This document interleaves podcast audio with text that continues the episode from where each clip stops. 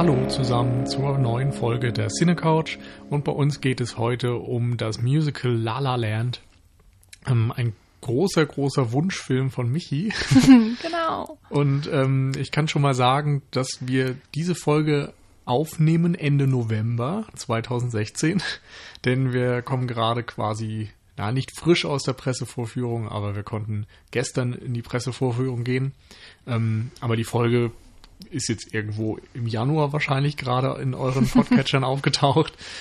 Insofern, ähm, ja, alles, was sonst so an Rahmenbedingungen dazugehört, das können wir jetzt nur in einem unvollständigen Rahmen leisten. Wir wissen nicht genau, wie die Kritiken zu der Zeit dann ausfallen. Wir wissen nicht genau, an welchem Tag es rauskommt. Wir wissen vor allem dann auch nicht, wer gerade frisch kommentiert und gespendet hat und so weiter. Darum ein allgemeines Danke an alle Menschen, die das irgendwie zuletzt so getan haben. Ulf, hoffentlich doch, bei Patreon und ansonsten alle anderen, die äh, uns etwas haben zukommen lassen oder die uns irgendwie kommentieren und weiterempfehlen. Vielen Dank dafür. Genau. Eigentlich kann man dann auch schon mal ähm, wünschen und hoffen, dass ihr alle gut ins neue Jahr gekommen seid. Das fühlt sich gerade sehr merkwürdig an zu sagen. Ähm, ja. Wir planen ja gerade erst Weihnachten. Ob wir hm. wohl noch leben? Ja, man weiß es nicht, was äh, passiert ist in der Zwischenzeit, wo diese Folge ja. rumlag ist, und ist nicht Trump rausgekommen schon ist. Präsident? Mm, gute Frage, habe ich vergessen. Ich glaube, wollen wir vielleicht auch lieber gar nicht wissen. Ich glaube, Aber im Januar. Unter Umständen ist die. Welt schon einfach völlig abgebrannt jetzt. Ja, stimmt. Insofern hört ihr ein Stück aus der Vergangenheit und ähm, mit La La Land gehen wir auch so ein bisschen in die Vergangenheit, auch wenn es natürlich ein modernes Musical ist, ähm, produziert und entstanden eben 2016, 2017, jetzt kommt es in die Kinos. Ähm, mit den großen Größen Emma Stone und Ryan Gosling in den Hauptrollen. Den Regisseur hat der eine oder andere vielleicht auch schon mal auf dem Schirm gehabt. Das ist nämlich Damien Chazelle, der auch schon mit Whiplash große Erfolge feiern konnte. Wo Miles Teller heißt Ja. er so? Ja. Ähm, als Jazz-Schlagzeuger ähm, mich umgehauen hat. Also ich weiß ja nicht, wie ihr den Film fandet, aber ich bin ein großer, großer Whiplash-Fan, habe den damals auch im Kino gesehen und war wirklich total von den Socken und die Musik bei Whiplash ähm, steht natürlich auch in der Haupt ähm, im Vordergrund ist glaube ich ähm, auch gemacht worden von äh, heißt er Jordan Horowitz Moment. Justin, glaube ich, oder? Irgendwas mit J. ah Justus Hurwitz Her Hurwitz okay. ich glaube das ist der gleiche der auch bei Whiplash mitgemacht Ja, hat der ja, jetzt genau. hier bei La La Land eben auch die Musik ähm, beigesteuert hat also große Ja. Teile davon Also, so wie ich das verstanden habe und so ein Presseheft überflogen habe, ähm, haben die beiden zusammen in Harvard studiert und kennen sich daher einfach und haben wohl auch 2009 schon zusammen ein, also quasi Damien Chazelles Spielfilmdebüt zusammen äh, gemacht, denn ähm, ja, Hurwitz, wie? Hurwitz. Hurwitz ähm, ist eben Kom Komponist, äh, hat wahrscheinlich da Musik studiert und ich glaube sogar, Damien Chazelle hat ja auch mal Musik studiert und war dann irgendwie umgesattelt oder so, warum er eben dann auch Whiplash gemacht hat und so ein bisschen autobiografisch wusste, wovon er da vielleicht spricht. Ähm, auf jeden Fall hatten die zusammen ein Musical gemacht. Eben habe ich jetzt auch wieder den Namen vergessen. irgendwas mit, on a bench Ja, ich glaube Guy and Madeline on a Bench oder sowas. Filmtitel, der mir überhaupt nichts gesagt hat.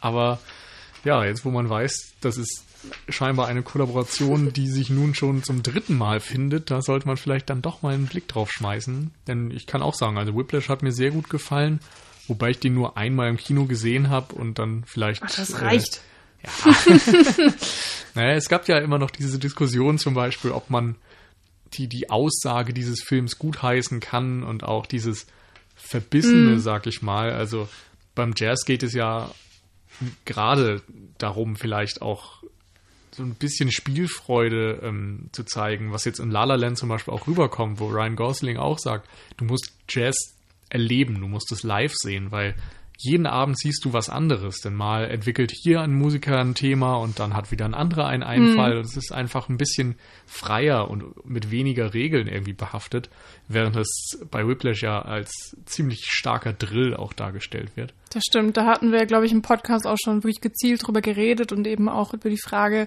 ähm, Ja, wie, das Ende quasi. Ne? Genau, wie man das Ende aufnehmen soll und ähm, Ja. auch die Rolle von, von J.K. Simmons, der ja da mit äh, wirklich zu Recht mit, mit einem Oscar auch ähm, geehrt wurde. Ähm, Ja, aber Ja, es bleibt halt ein Film, der vielleicht dann am Ende auf den einen oder anderen ein bisschen fragwürdig wirken kann. Und ich glaube auch, es könnte ein Film sein, also ist jetzt hypothetisch, der eben beim zweiten Mal vielleicht nicht ganz so gut sein könnte wie beim ersten Mal, Hm. weil er dann doch eine sehr einfache Erzählung eigentlich hat. Auf mich hat er natürlich auch so gut gewirkt, einfach wegen der Atmosphäre im Kino. Du hast dieses wunderbare Surround-System, wo die Musik, die für den Film komponiert wurde, perfekt rüberkam und ähm, ja, man einfach weggerissen wurde. Also das ist, kann man, glaube ich, nicht so schnell wiederherstellen, diese, ähm, Ja. diese, diese, ähm, diese Qualität, die da eben im Kino auch einfach herrscht. Also es war jetzt ein bisschen weniger das Bildliche tatsächlich, auch wenn ich ähm, die äh, Bildsprache sehr mochte und generell auch den Look des Films, den fand ich super, das weiß ich noch. Aber natürlich, die, die äh, Audioebene sticht noch mal viel mehr hervor. Also die Ähm, Inszenierung von dieser genau, Musik ja. war einfach toll. Also Ja. Ton und Bild waren perfekt aufeinander abgestimmt, würde ich sagen. Und ich denke, das ist auch ein Element, was auf jeden Fall äh, mithalten würde, was auch bei einer Zweitsichtung vielleicht sogar noch Mhm. mehr in den Vordergrund rücken könnte. Aber das ist halt das lustige Ding, dass wir den beide seitdem nicht mehr gesehen haben, äh, eben auch zu Hause nicht, nicht gesehen haben. Man kann Ja. wirklich schwer einschätzen, wie der Film wirkt, wenn man ihn einfach so im, im kleinen Heimkino auf dem Fernseher mit nicht ganz so guter Anlage dann genießt. Also das ist bestimmt immer noch toll.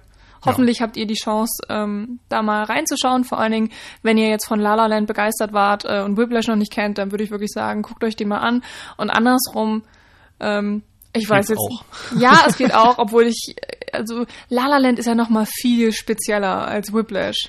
Ja, das Den kann man, glaube ich, nicht jedem empfehlen, so, hey, das ist der neue Damien Chazelle, so, guck ihn dir an, okay, sondern, so wahrscheinlich nicht, weil dafür einfach die, die Marke Damien Chazelle gar nicht genug etabliert ist. nee, genau. Aber dafür, dass es ein Musical ist, was ja eigentlich sehr speziell ist, finde ich tatsächlich, kann man den schon fast jedem empfehlen. Aber ja, vielleicht sollten wir erstmal ein bisschen darauf kommen, was ist La La Land, was finden wir an diesem Film gut, denn das vorweg, wir haben ihn beide, glaube ich, sehr genossen. Ähm, und am Ende sagen wir dann vielleicht nochmal, warum es irgendwann für alle funktionieren könnte. Genau. Ganz kurzer Einschub. Äh, der Kurzfilm heißt tatsächlich Guy and Madeline on a Park Bench und ist von 2009. Kurzfilm, Vielleicht- sicher. Äh, nein. Ich meine, das war nur Debütfilm und Spielfilm. Also mindestens 80 Minuten länger dann. Ja. Ich finde jetzt nichts, was dagegen spricht. und da du bestimmt besser informiert bist, äh, ist es wohl ein Langfilm. Naja. Ähm, haben wir jetzt leider noch nicht genießen können. Ich werde noch mal rumsuchen. Ich würde den wirklich sehr gerne sehen. Ja, ich hätte auch Bock auf einen Rum. Bading. Ähm, Paul wäre stolz auf dich. ah, hoffentlich, hoffentlich. Das ist mal mein großer Ansporn hier. Genau. Aber gehen wir mal nach in, ins La La Land sozusagen. Ähm, erstmal ganz witzig, der Titel äh, wird nie im Film erwähnt. Finde ich tatsächlich sehr sympathisch. Ich ma manchmal mag ich das, wenn wenn der Titel einfach ausgesucht wird, weil Mhm. er irgendwie zum Film passt und nicht, weil er irgendwie ähm, wichtig wäre im Film selber innerhalb der Diagese. Aber wir befinden uns eben in L.A. Deswegen halt La so La La Land. naja, ähm, braucht man glaube ich nicht unbedingt erklären. Nee, also LA, La La La, und Land eben so als dieses La La Land, was ja ein bisschen So ein bisschen diese Traumfabrik. ist. Ja, genau, so, so irgendein Ort, der unserer Welt ähnelt, aber eben so ein bisschen musikalisch behöht ist und romantisiert ist und so weiter. Wir Das befinden uns äh, in LA auch ziemlich viel in dieser Filmwelt, also in den Studios. Ich glaube, es sind die Universal, nein, Nee, glaub, irgendwelche Warner Studios. Warner, Warner, stimmt. Ähm, in, da tingeln wir so ein bisschen rum und es wird immer mal wieder angeschnitten. Und äh, unsere beiden Hauptdarsteller sind auch beide nicht unbedingt sehr filmisch, aber auf jeden Fall sehr künstlerisch unterwegs. Äh, Ryan Gosling ist ein ähm, leidenschaftlicher Jazz-Musiker, der sehr gut Klavier spielt. Ähm, Jazzpianist. genau, Jazzpianist, was sich Ryan Gosling tatsächlich monatelang für diesen Film beigebracht hat. Also er konnte vorher kein Klavier spielen oder jedenfalls Ach so. nicht wirklich gut und hat dann ähm, Wow. hat sich dann drei Monate lang auf den Hosenboden gesetzt Ja. und die Stücke für das äh, für den Film geübt. Ich meine, der hat vorher auch schon Klavier gespielt. Also ich weiß auf jeden Fall, dass er eine Band hatte oder hat. Also ich dachte eigentlich, dass er dann da auch gespielt hat, aber er kann es ja irgendwie ganz gut und er kann auch ganz gut singen. er, um so gut zu sein, wie es für den Film dann vonnöten war, noch, noch einiges tun. Er singt auch selbst, genauso wie Emma Stone im Film, ähm, was ja nicht unbedingt äh, selbstverständlich ist, aber ähm, immer selbstverständlicher wird, habe ich so das Gefühl. Hm. Ja, und scheinbar hat sie auch schon in verschiedenen Musicals, also nicht Filmmusicals, aber so Auf dem irgendwo. Broadway so? Ja, so in der Richtung. Gott, gemacht. wir sind so gut informiert. Es tut uns ein bisschen leid. Ja, wie gesagt, ich habe gestern ein bisschen durchs Programmheft geblättert. Ich habe da jetzt so ein paar rudimentäre Infos im Kopf, Mhm. aber Also die Info, Naja. das, ähm, die habe ich eben aus einer Featurette, wo er eben gesagt hat, ähm, Klavier spielen können war schon immer einer seiner kleinen Träume, für die er einfach nie Zeit hatte. Und jetzt eben, der hat es ihm der Film ermöglicht, dass er da wirklich viel Zeit für in, in, äh, investieren konnte. Ähm, genau, und er, seine Rolle heißt übrigens Sebastian und im Film hat Sebastian eben den Traum, irgendwann seinen eigenen Jazzclub aufzumachen und damit er die Musik spielen kann, die, die er hören möchte und eben auch den Jazzmusikern, die nirgendwo eine Bühne finden, eben eine Bühne geben kann. So die typische Kombi eben aus, aus kleiner Bühne mit Restaurant drumherum würde er gerne eröffnen, denn vor, ähm, das liegt unter anderem auch daran, dass er jobtechnisch gerade sehr Pech hat. Er wird ähm, immer wieder gefeuert anscheinend, weil er so ein bisschen Sturkopf ist, weil er nicht die gewollte Playlist, äh, Setlist spielen möchte, ähm, wie man auch im Film sieht, sondern eigentlich Free Jazz ja, spielen er tingelt möchte. sich ja eigentlich so ein bisschen von Job zu Job. Ne? Also hat Ja. irgendwie mal in kleineren Bands mitgespielt, aber da dann sich künstlerisch irgendwie nicht verwirklichen können und dann ist er eben in manchen Kneipen angestellt, einfach als Unterhalter und macht da ein bisschen Musik, aber kann sich da eben nicht mit der Setlist anfreunden und spielt dann immer mal seinen eigenen Kram, diesen Jazz und wird darum dann gefeuert und dann hängt er auf irgendwelchen Hochzeiten rum und muss da in den äh, in den Bands irgendwie aushelfen und ja, ist völlig unterfordert. Und ich glaube, viele kennen das auch irgendwie, so diese Diskrepanz zwischen dem, was man machen möchte und dem, was man tun muss so in seinem Job. Und er ist eben zu idealistisch, um das einfach auf sich beruhen zu lassen und sich quasi ja darauf einzulassen. Ja, da sind wir tatsächlich jetzt bei einem richtigen, also für, ich finde schon, dass das wirklich ein Kernthema des Films auch angelangt. Ähm, wollen wir Aber da jetzt vielleicht- schon drauf eingehen Nee, oder lass uns lieber einmal Okay. grob jetzt wirklich mal die Handlung zusammenfassen. Also, wir haben eben Sebastian und wir haben ähm, Emma Stones Mia. Mia, genau. Ähm, siehst du dieses typische äh, Klischee-Mädchen eigentlich, so sie, sie äh, ist eine Barista, also Kaffeeverkäuferin, wie man auf Deutsch gesagt hätte, vor ein paar Jahren noch. ähm, und möchte eigentlich Schauspielerin werden, ist natürlich extra deswegen nach Los Angeles gezogen. Und nun funktioniert das alles nicht so ganz und sie tingelt von Casting zu Casting und kriegt da ihre Absagen, aber hält eben trotzdem an ihrem Traum fest, hat gleichzeitig noch so ein bisschen ein äh, Schreibertalent, also ähm, hat das aber eigentlich nicht unbedingt als beruflichen Wunsch so für sich. Ähm, ja, und die beiden, Ryan Gosling, Emma Stone, lernen sich zufällig kennen und treffen sich dann auch mehrfach. Einfach bei verschiedenen Gelegenheiten. Sind erst noch so ein bisschen ähm, abgeneigt voneinander, aber nach und nach bandeln sie dann doch miteinander an und von da an ist so ein bisschen die Frage, ob sie zusammenpassen, ob das tatsächlich eine Beziehung ist, die ähm, eine Zukunft hat und auch, ob sie beide ihre Träume erreichen können oder eben doch letztendlich daran scheitern müssen. Vor allen Dingen wird auch die Frage gestellt, ob sie ihre Träume zusammen verwirklichen können. Ähm, hier an der Stelle sei gesagt, dass wir schon ziemlich offen über den Film reden, weil man eigentlich nichts spoilern kann. Also selbst, ja, also wir werden selbst das, das komplette Ende, denke ich mal, weglassen. Genau. erstmal. Aber es ist einfach ein Film, der erlebt werden will. Also Ja. wir, wir können euch jetzt noch so viel erzählen und Details veröffentlichen. Das ähm, ist alles eigentlich total egal, weil ja man muss den Film einfach sehen und und hören und spüren und erleben. Und da ähm, kann natürlich unser Podcast dann überhaupt nicht mithalten. Hm. Ähm, Und der Film macht das im Grunde auch von der ersten Minute an klar. Ja. Also es beginnt ja irgendwie mit diesem typischen Downtown LA Verkehr, also die Autos stehen im Stau, niemand kann mehr vor oder zurück und alle haben irgendwie ihr Autoradio an, hören für sich Musik, aber sind doch irgendwie isoliert voneinander, da sie mhm. eben alle für sich im Stau stehen. Das war auch tatsächlich super cool, weil die Kamera seitlich an den Autos vorbeifährt und sie sind äh, versetzt angeordnet und dadurch hat man immer mal für einen kurzen Moment die Chance, dass sich der Ton auf eins der Autos konzentriert und dann ähm, hört jeder eben seine andere Musik, sei das dann irgendwie ähm, klassische Musik oder der nächste hat dann seinen Reggae und der nächste wieder hat sein, ähm, seine Latino-Musik oder was auch immer gerade ja zu demjenigen passt. Teilweise war es auch so ein bisschen auf die Charaktere, also auf die Figuren abgestimmt, die im Auto gesessen haben und es ist, ähm, das fand ich irgendwie sehr nett. Es läuft eben auch alles ohne Erklärung. Also mhm ähm, man weiß halt sofort, was der Film einem damit sagen möchte. Ähm, und es ist ganz smart gemacht, finde ich. Und irgendwann ja.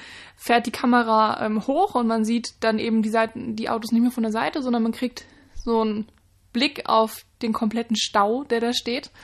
Und irgendwann konzentriert sich die Kamera dann, glaube ich, wieder auf einen Kerl, der dann halt, oder ein Mädel, die dann einfach anfängt zu singen in ihrem Auto. Genau, es ist ein Mädel. Und irgendwann steigt sie aus und dann fängt sie an zu tanzen. Und dann kommen halt immer mehr Leute und fangen an zu singen und zu tanzen. Und das ist einfach ja. so, funktioniert ein Musical. Ja, genau. Also ich glaube, wir müssen jetzt auch nicht jedes einzelne Element nacherzählen. Nee. Ähm, mir ging es mehr darum, dass eben aus dieser Alltagssituation einfach ja von, von 0 auf 100 diese Musical-Sequenz etabliert wird. Und auf einmal alle miteinander eben diesen, diesen Song singen und tanzen und aus dem Nichts irgendwo dann noch im LKW ein paar Musiker rausspringen und so etwas. Und irgendwie war es bei mir zumindest so, dass der Film mich sofort gefangen genommen hat. Irgendwie war ich direkt in dieser Atmosphäre und dachte, ja, so normalerweise würde ich das vielleicht hinterfragen, warum da jetzt auf einmal alle auf die Idee kommen, rumzutanzen und zu singen. Aber irgendwie funktioniert es einfach. Also ah. es hat diese Stimmung perfekt eingefangen und ja, ist einfach ein absoluter gute Laune-Garant irgendwie. Mm. Das Setting und die Idee waren auch einfach sofort klar. Und, ähm, mm. und, und so wie der Film anfängt, so ist er dann auch im Endeffekt der ganze ja. Film. Also ein, in dem Lied wird auch schon eins der Kernthemen einfach dann angesprochen, was äh, sich dann immer mal wieder auffängt, so im Laufe der Geschichte. So einfach, dass man, ähm, dass man Glück haben muss, dass man so seinen, seinen Weg finden muss und dass man ähm, Erfolg haben will in irgendeiner Form. Also sei das eben mit dem Job, mit der Familie, was auch immer. Aber man, man möchte sich verwirklichen. Und ähm, das, ja, passt natürlich dann auch einfach perfekt auf LA. Wir haben es ja schon hm. angesprochen, diese passt Traumfabrik. Auch zu diesem Stillstand im ja, Stau. ja, genau. Und ähm, es ist auch so ein bisschen so ein Perpetuum mobile, weil da sind einfach diese hunderte von Menschen, also man sieht natürlich jetzt nicht unbedingt alle, aber ich meine, LA ist auch eine riesige Millionenstadt. Es ist einfach nicht möglich, dass jeder seinen Traum irgendwie erfüllt bekommt und vor allen Dingen, weil natürlich so viele Leute nach LA kommen, die genau den gleichen Traum haben und es kann nun mal nicht jeder gewinnen. So ist das Leben nicht gedacht und ähm, das wird auch mehr oder weniger so im Film noch gesagt. Also es ist auf jeden Fall eins eins der Themen. Ähm, und trotzdem strebt jeder danach und alle sind ja irgendwie auch glücklich und man sieht es ja auch ähm, im ja im Film an sich alle tanzen und freuen sich und und ähm, halten an ihrem Traum fest und das treibt sie an und ähm, dann hat es fast schon so eine so eine ah, melancholische Note, wenn sie dann alle wieder in ihren Autos verschwinden und dann fängt ja. das Gehupe wieder an und dann sind sie wieder halt im Alltag verschwunden. Ja, stimmt. Ähm, was mir auf jeden Fall noch aufgefallen ist, ist die Kamera. Also ich kann gerade nicht sagen, ob es tatsächlich eine ganze Plansequenz war, aber es gibt extrem wenig Schnitte auf jeden Fall. Das und ist auch im ganzen Film immer wieder so. Und ich, ich meine auch, ich meine tatsächlich, es wäre eine komplette Plansequenz, bis wir zu Emma Stone zum Auto hm, kommen. Ich meine so. auch. Und es ist eben wunderbar, weil du einfach diese Leute das, sagen wir, das Talent der Leute siehst, also wie sie eben tanzen und wie die Choreografie aufgebaut wird, dass die Kamera eben immer wieder neue interessante Punkte findet. Ich muss gerade irgendwie an The Raid 2 denken.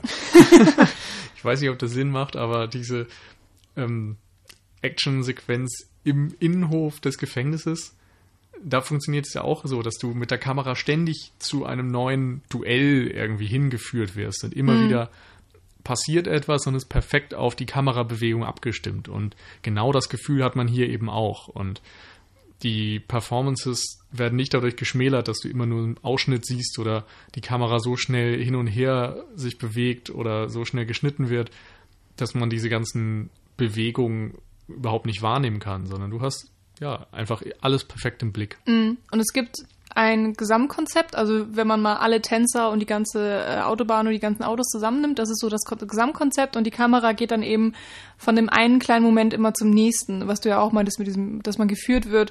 Und dadurch hat man dann immer wieder so kleine, unfassbar süße Momente. Also ich habe mich zum Beispiel daran erinnert, wenn ähm, ähm, man, man, folgt ja einerseits den Sängern, also die, die wechseln sich halt immer mal ab, jeder hat dann irgendwie so ein, zwei äh, Zeilen, die er singt oder so. Und dann bildet sich irgendwann mal so eine Traube von Menschen. Und dann fährt aus dieser Traube auf einmal so ein Arm hoch mit einem roten Fächer und dann geht die Traube auf und dann steht da so eine ähm, etwas korpulentere so so äh, Samba-Tänzerin oder was auch immer oder oder ähm, eine lateinamerikanische irgendwie feuerrote Tänzerin ja die dann da ihren kurzen Moment hat und dann von der Seite springt wieder irgendein anderer Tänzer und so wechselt sich das die ganze Zeit ab und es ist ex dadurch extrem abwechslungsreich und ähm, sehr aufwendig choreografiert, auch wenn es sehr einfach aussieht. Das ist, glaube ich, wirklich so der Trick dabei. Auch die ganze Kamerabewegung, es sieht einfach aus. Und die Bewegungen sind ja auch sehr langsam von der Kamera, von da hat man ja das Gefühl, ja, da ist ja gar nicht so viel Aufwand hinter. Aber wenn man sich wirklich vorstellt, dass diese ganzen 50, 60 Leute da choreografiert werden mussten und so weiter und alles aufeinander abgestimmt wird, und dann hat es auch noch keinen Schnitt. Also es muss alles perfekt passen. Das äh, muss wirklich Wochen gedauert haben, das so perfekt hinzukriegen. Und ähm, wenn der Film so anfängt, dann ähm, ist man einfach auch schon sehr beeindruckt und sitzt da und denkt sich so, wow, okay, was kommt jetzt noch? Und äh, gleichzeitig, ähm, worüber wir noch gar nicht geredet haben, hast du einfach diese tollen Farben. Ähm, ja, die Kostüme stimmt. sind nicht wirklich außergewöhnlich. Das sind teilweise ganz normale Straßenklamotten, die die Leute anhaben. Aber besonders werden sie eben durch die Farbauswahl, mhm. die extrem knallig sind. Ähm, ganz oft sind sie ähm, Sing äh, ja, wie sagt man Also es ist nur eine Farbe. Also das, dann hat die eine Frau hat ein knallgelbes Kleid an, der nächste hat eine knallblaue Hose und ein knallrotes Hemd oder so. Also es ist ähm, ja sehr getrennt voneinander. Ich weiß nicht, wie ich es besser sagen soll. Und es sieht so ein bisschen aus wie in, die, in dieser perfekten Waschmittelwerbung. Ja. Das ist, äh, ist ein bisschen blöd, aber da muss ich tatsächlich dran denken, weil die Farben einfach so rausballern. Aber es ist eben auch wieder dieser typische Technicolor Hollywood-Stil. Ja, genau, ja. Also es lehnt sich extrem an so die 30er, äh, an die, oder die 40er, 50er besser gesagt an. Ähm, ja, ich musste also natürlich auch. Classical Hollywood ja. einfach, ne? Und man muss, oder ich musste sofort an Singing in the Rain denken und da gibt es ja. auch noch viele Szenen, die so ein bisschen dran erinnern und das zieht sich so dann durch den ganzen Film durch. Auch Emma Stone hat ähm, viele wunderbare Klamotten, die relativ simpel sind, aber durch die Farben halt einfach total rausstechen und auch das ganze Setdesign mhm. ist immer aufeinander abgestimmt und ähm, das haben sie durchweg wirklich wunderbar hinbekommen. Ja, du hast ja jetzt schon so Classical Hollywood, Singing in the Rain und so weiter angesprochen. Ähm, da würde ich auch sagen, besteht ein großer Referenzpunkt. Da wird im Film auch mehrfach drauf eingegangen, was so die Vorbilder sind. Da können wir gleich, glaube ich, denke ich, auch nochmal einen Punkt draus machen, dass wir so ein bisschen über unsere Assoziationen sprechen oder über eindeutige Hinweise auch vielleicht in Richtung gewisser Filme. Ähm, aber insbesondere ist eben schön, wie man sich äh, daran orientiert hat, diese gesamten Tanzsequenz. Wir haben jetzt nur die erste besprochen, die, was weiß ich, fünf Minuten lang geht vielleicht. Aber im ganzen Film sind ja vermutlich zehn oder so verteilt. Und es ist eben vergleichbar mit Filmen wie Singing in the Rain, dass jede dieser Singen- und Tanz-Performances irgendwie anders ist und alle ähm, sind sehr, sehr stark durchchoreografiert, durchgestylt, aber unterscheiden sich eben extrem voneinander. Wir haben am Anfang diese sonnige, helle, freundliche Gemeinschaftstanz-Szenario, sag ich mal. Dann gibt es zwischen Ryan Gosling und äh, Emma Stone eine wunderbare Sequenz, die auch dann extrem, finde ich, an Singing in the Rain und sowas erinnert, wo Ryan Gosling zwischendurch sogar mal kurz steppt und irgendwie so, so an der Laterne herumdreht, mhm. äh, Jeans Kelly-Style und sowas. Ähm, am Ende erinnert das extrem an äh, einen Amerikaner in Paris, fand ich, mit diesem Welche weißen, genau? als glaube ich echt die, die allerletzte, wo natürlich auch ganz viele Assoziationsketten sind, aber ein Amerikaner in Paris ist irgendwie berühmt dafür, dass dieses große Finale so überragend ist und dass da dann in einem weißen Studio auch verschiedene Pappaufsteller und sowas als Kulisse aufgebaut waren, also wo es dann wirklich schon so eine Art surreale Qualität aufbaut. Und da habe ich auf jeden Fall La La Land auch als kleines äh, Nicken in die Richtung verstanden. Ja, ich ähm, tue mich tatsächlich schwer, da jetzt ganz genau so die ganzen, ganzen äh, Hommages rauszuziehen, aber ähm, aber ja, du hast auf jeden Fall recht. Ähm, da gibt es diese ganzen Anleihen und eben auch ja die beiden, die wir gerade genannt haben. Das Problem ist halt, mir fehlen auch sehr viele Klassiker. Also vor allen Dingen aus der alten Zeit. Ja. Ähm, Klar. Aber das sind so auf jeden Fall zwei Dinge, die eindeutig waren, fand ich. ja, Ansonsten jetzt das, das im Observatorium zum Beispiel, wo sie beiden schweben und dann so durch den Sternenhimmel Mhm. mit ihren Silhouetten irgendwie abgebildet werden, könnte ich nicht sagen, ob das in irgendeine Richtung zeigen soll und zeigen soll, Nee, weiß ich was, ich, nicht. was für die Vorbilder sind. Aber es gibt eben immer mal wieder diese Stellen und Mhm. es ist klar, dass diese Sequenzen sich alle sehr eigenständig ähm, zeigen und sehr unterschiedlich voneinander sind. Ja, und, und auch wenn man die ganzen ähm, Anleihen erkennen kann und ja, wenn man sich jetzt vielleicht besser mit der ganzen Thematik auskennt, dann wird man vielleicht in jeder Szene irgendwie so ein, zwei Filmnamen nennen können, wo man sich vielleicht ein bisschen dran bedient hat. Sind es immer noch eigenständige Szenen? Also du hast jetzt nicht das Gefühl, dass der ganze Film irgendwie einfach abgekupfert ist, sondern ähm, ja, es ist wirklich genauso wie eine Hommage sein soll. Man erkennt irgendwie, wo es herkommt und trotzdem ist es aber nochmal so modern transformiert. Und der Film an sich macht jetzt auch nicht so das Gefühl, als wäre er alt oder in der falschen Zeit produziert oder sowas, sondern es ist einfach wirklich eine wunderschöne, so moderne Version von alten Tanzszenen irgendwie. Und das hat man auch. Aber man muss jetzt auch sagen, also so wie du es formuliert hast, so von wegen, der wirkt nicht, als wäre er alt und aus der Zeit gefallen. Nein, natürlich nicht, aber so formulierst du es ja dann auch negativ. Ich finde aber, er hat einen extrem alten Vibe. Also er Mhm. fühlt sich nicht an wie ein, wie ein aktueller Film. Aber Ja. das meine ich halt positiv. Ja, ich finde, man kann sogar noch weitergehen. Ähm, er fühlt sich halt einfach nicht an wie ein aktuelles Musical. Weil, ähm, wenn man sich anguckt, was gerade so an Musicals äh, Hits Also gefeiert hat. erstmal überhaupt Musical aktuell ist sowieso schon ein wichtiger Punkt. Das ist so ein bisschen wie mit dem Western. Western hatte auch irgendwie mal seine Hochphase und das Musical hatte in den 30er bis 50er Jahren auch seine Hochphase. Und dann ist es erstmal mehr oder weniger ausgestorben. Also wenn man sich überlegt, was in den 70er, 80er, 90er Jahren vielleicht an Musicals rausgekommen ist, das kannst du fast an eine Handvoll abzählen. Zumindest was die angeht, die wirklich noch die Zeit überdauert haben. Ja, genau, das ist, glaube ich, so der Punkt. Also was rausgekommen ist, da habe ich jetzt keine Ahnung. Aber das, was, äh, was wirklich Erfolge gefeiert hat, ähm, ja, ich glaube, da gibt es extrem wenig. Das ähm, wird halt alles am Broadway erlebt. Also es gibt auch Sachen, die dann auf dem Broadway so große Erfolge feiern, dass sie dann verfilmt we- werden, so wie Wicked zum Beispiel. Aber wenn jemand über Wicked redet, dann meint er immer das Broadway-Musical. Also das, der Film ist dann einfach nicht mehr der Maßstab. Ähm, oder auch Les Miserables zum Beispiel wurde jetzt ja auch äh, groß verfilmt. Also das Musical ist so minimal wieder im Kommen, es Mamma wird wieder Mia. entdeckt. Genau, Mama Mia, auch oh, schrecklicher Aber Film. wie gesagt, das sind alles diese Produktionen, die vorher am, Broad, am Broadway getestet wurden. Und wenn sie da funktioniert haben, dann hat man sich eben überlegt, die zu adaptieren.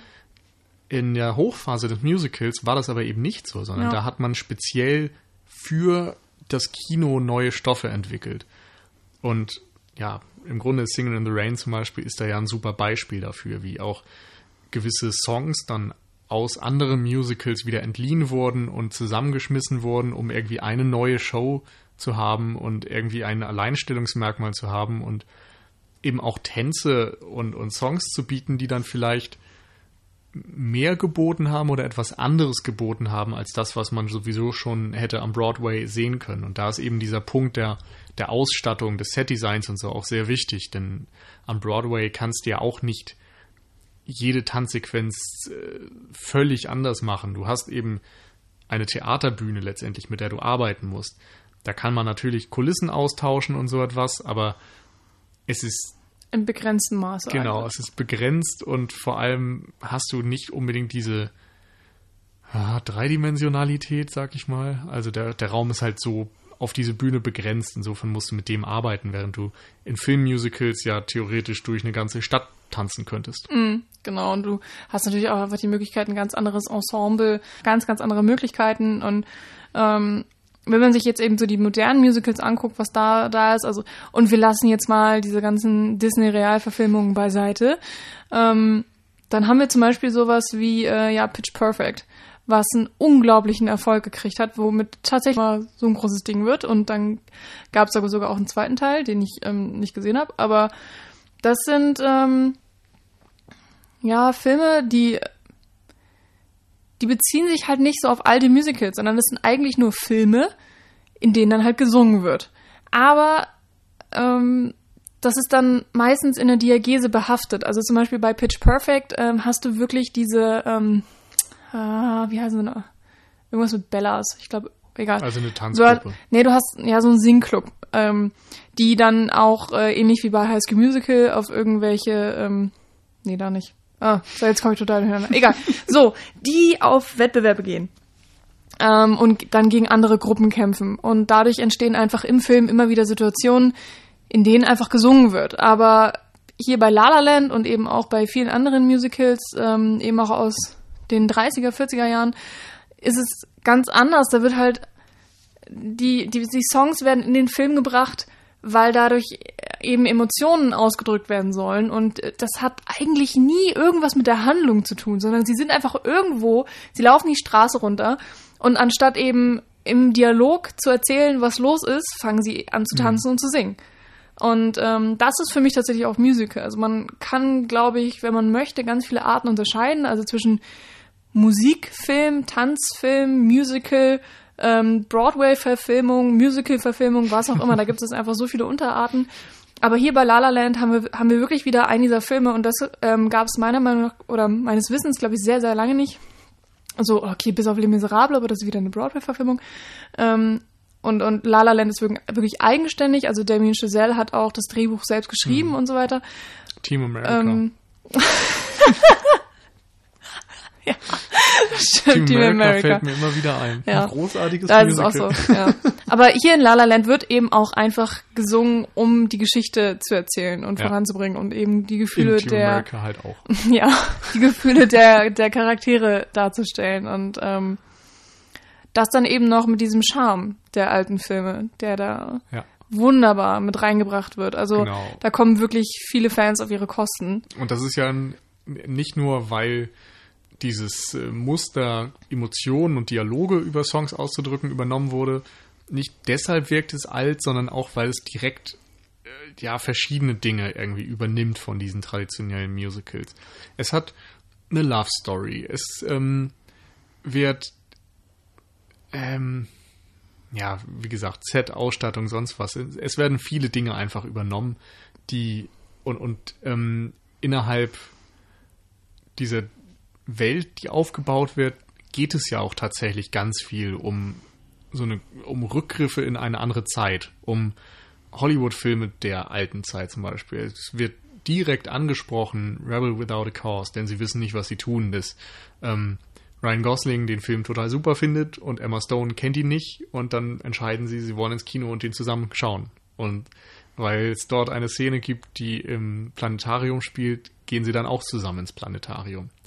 Und diese direkten Referenzen, finde ich, sind auch nochmal ein ganz wichtiger Bezugspunkt, weil ja daraus auch noch ein Thema gemacht wird. Dass Ryan Gosling zum Beispiel dann auch immer wieder vom Jazz sagt, dass er heutzutage einfach nicht mehr funktioniert. So, du kannst irgendwie Jazz nicht. Oder er findet es traurig, dass Leute heutzutage nicht mehr Jazz hören. Und dann gibt es Leute wie John Legend in der Nebenrolle, die versuchen, Jazz dann wieder ein bisschen zu modernisieren mit irgendwelchen komischen Elektropop-Anleihen. Was ein bisschen merkwürdig ist auf jeden Fall. Und wo Ryan Gosling dann eben auch sehr traditionell denkt und sagt, so das ist nicht mehr mein Jazz, das will ich nicht, ich will so das pure alte, wie es früher gemacht wurde. Und John Legend sagt, naja, also die Leute früher haben es halt auch immer zeitgemäß gemacht und aktualisiert. Du kannst nicht mehr das Alte bieten. Du musst irgendwie mit der Zeit gehen und was Neues machen. Und diese ganzen Kommentare, die über den Jazz immer mal wieder fallen, kannst du eins zu eins auf Film und Kino vor allem beziehen. Mm, oder eben auch das Musical an, an sich, äh, oder, Oder das, das. das, das Filmmusical. Ähm, Aber ich würde auch sagen, generell Kino. Also Hm. es gibt ja dieses, ich glaube, wie heißt das, Rialto, glaube ich, Ja. wurde das genannt, ähm, was dann im Filmverlauf einfach schließt. Und man kriegt es nicht so ganz direkt auf die Nase gebunden, aber es gibt dann Sequenzen, wo Emma Stone einfach durch die Straße läuft und du siehst hinter ihr das Kino, was dann geschlossen hat. Und da geht einfach ein Stück Kinokultur. Und der Film ist da irgendwie auch so ein bisschen, ja, kulturpessimistisch und so ein bisschen wehmütig irgendwie auch und, und glorifiziert dann diese vergangene Zeit, wo es normal war, dass man ständig ins Kino gegangen ist und ja, sich diesen Film irgendwie ausgesetzt hat. Es gibt Bilder von James Dean und Charlie Chaplin und so an jeder Ecke und so wie Ryan Gosling irgendwie ständig einen Hocker für sich äh, beanspruchen will, weil er in seinem Lieblings-Jazzclub von früher rumsaß oder seinen neuen Jazzclub dann nach Charlie Parker benennen möchte oder so etwas. Genauso hängen die beiden und, und hängt der Film irgendwie auch dieser alten Hollywood-Ära hinterher. Ich fand es auch noch ganz bezeichnend, dass äh, während sie im Rialto sitzen und eben Rebel Without a Cause gucken, ja tatsächlich ähm, das Zelluloid hängen bleibt und äh, verschmort, weil es äh, ja verbrennt von, von dem Projektor. Ich weiß gar nicht genau, wie das so vonstatten geht.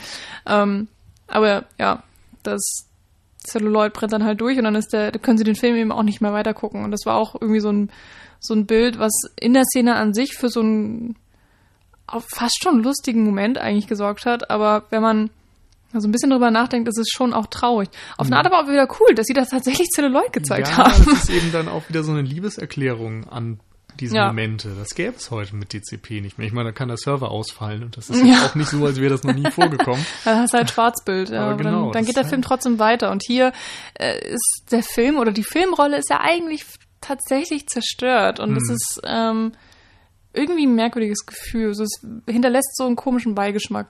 So habe ich es gar nicht so extrem aufgefasst, aber ja, Naja, für mich wenn war es einfach schon- so eine Liebeserklärung ans Celluloid. Ja, das irgendwie natürlich schon, aber- allem hat es einen Charme. Aber wir sind, du hast ja trotzdem gesagt, so, es geht ein Stück Kinokultur verloren und, und weil das Rialto ja, schließt aber und in genau. der Szene habe ich nein, das nein, halt nicht nein. gesehen. Aber genauso kann man ja das vielleicht sehen, dass, ähm, dass, dass hier Damien Chazelles ähm, Kommentar dazu ist, dass Celluloid einfach verloren geht. So, es ist, Hm. es ist verbrannt und dann wird es nicht mehr benutzt oder Grundsätzlich hast du ja nicht Unrecht, aber ich fand halt in der Sequenz ist es irgendwie nicht unbedingt richtig platziert dann. Weil es geht ja in dem Moment einfach eigentlich nur um äh, Ryan Gosling und Emma Stone, die sich näher kommen, die sich Händchen halten und dann sich gerade küssen möchten. Und in dem Moment, wo eigentlich der Kuss kommen würde, brennt das Zelluloid durch. Und das ist ja dann eher so ein ja, Unterwandern der Erwartungshaltung, dann was diese Liebesgeschichte angeht. Und darum, glaube ich, war das in dem Fall vielleicht nicht unbedingt noch mit ja, einer, einer weiterführenden Botschaft aufgeladen. Aber hey, kann ja auch sein, keine Ahnung. Auf jeden Fall gibt es dann noch mehrere Aussagen nach dem Motto Fuck People.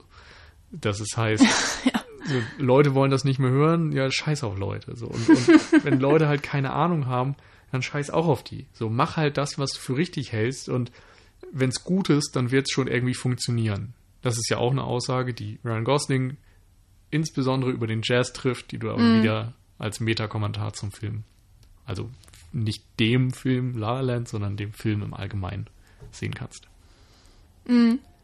Und ähm, du hast ja schon gesagt, so Ryan Gosling ist sehr idealistisch, ähm, was eben Jazz angeht oder seine Ausübung eben als Pianist. Trotzdem ist er dann eben im Lauf der Geschichte dazu gezwungen, äh, mehrere Jobs anzunehmen, die er einfach nur annimmt wegen des Geldes. Und jedes Mal merkt man aber, dass er unglücklich ist. Und da gibt es eine wunderbare Szene, wenn Emma Stone auf irgendeiner Party ist und äh, Ryan Gosling ist da auch mit irgendeiner äh, merkwürdigen Band, wo er eben als Pianist ähm, angeheuert wurde in so einem, also so einem, äh, ein E-Piano oder was auch immer das ist und die, die machen, glaube ich, so auf 80er und spielen dann, was ist das? Take on Me Ja. als erstes. Genau, und dann I Ran von, das kannte ich auch überhaupt nicht, ehrlich gesagt.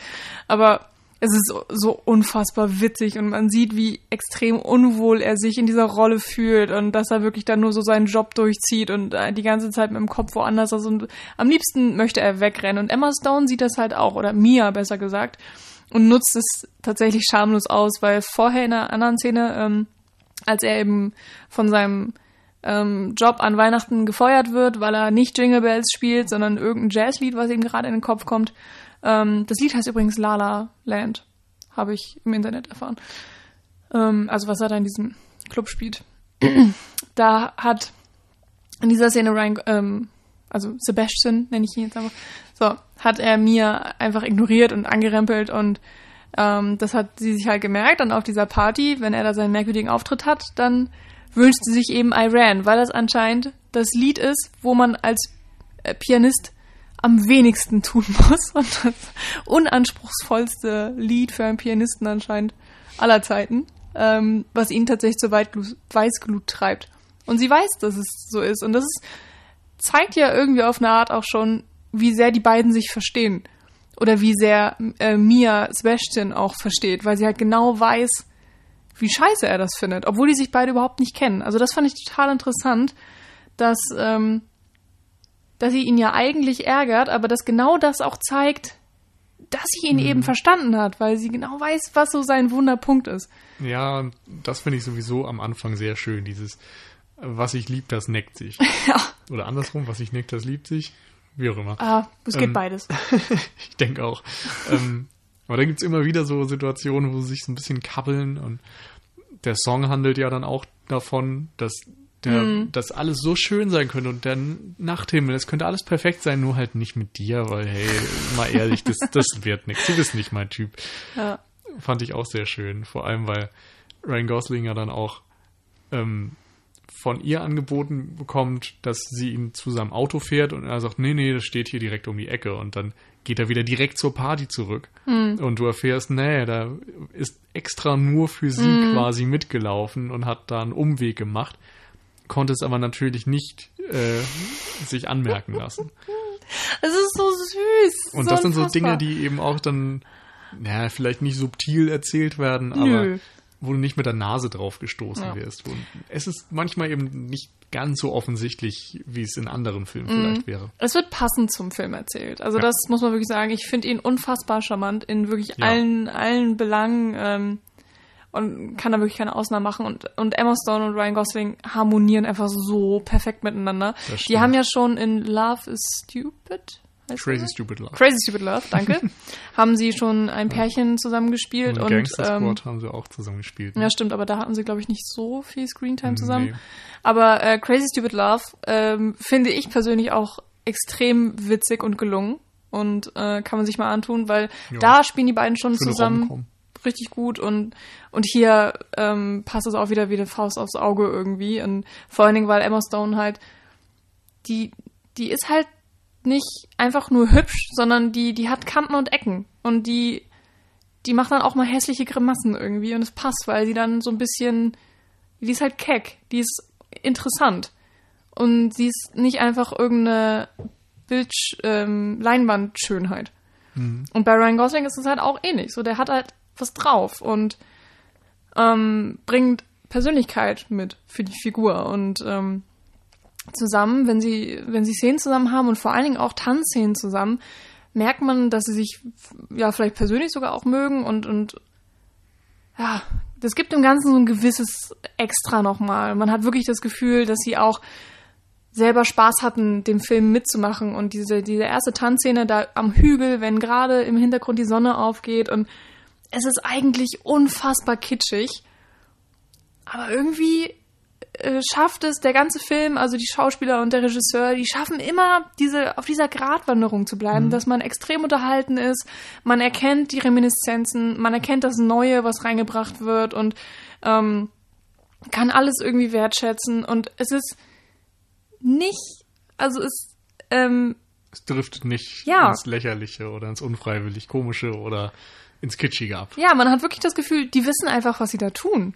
Ja. Und das ist das fand ich vollkommen beeindruckend, weil es den ganzen Film hm. lang so durch ist. Es gibt Sachen, die beeindrucken dich mehr, es gibt Sachen, die beeindrucken dich weniger, aber Und da, finde ich, merkt Ja. man eben auch extrem diesen musikalischen Background von Damien Chazelle. Ja. Also, der hat ja scheinbar dann mit seinem Debüt schon eine Art Musical gemacht, dann mit Whiplash einen Musikfilm und jetzt eben ein, ein typisches Hollywood-Musical.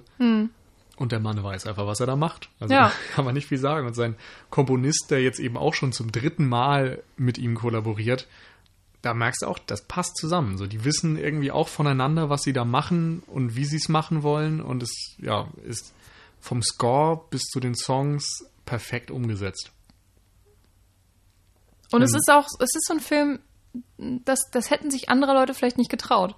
Also, ähm, Ja, ich meine, es also ist wir ja Damien Chazelle, es ist ja sein eigenes Drehbuch, er hat da äh, selber sehr, sehr viel reingesteckt und ähm, wäre das von anderen an Menschen abhängig geworden, dann wäre das vielleicht einfach nichts geworden. Dann wäre dieser Film nicht gemacht worden. Im Grunde muss man sich ja auch wundern, dass dieser Film überhaupt tatsächlich gemacht wurde. Also auch das, ich weiß gar nicht, war das Universal?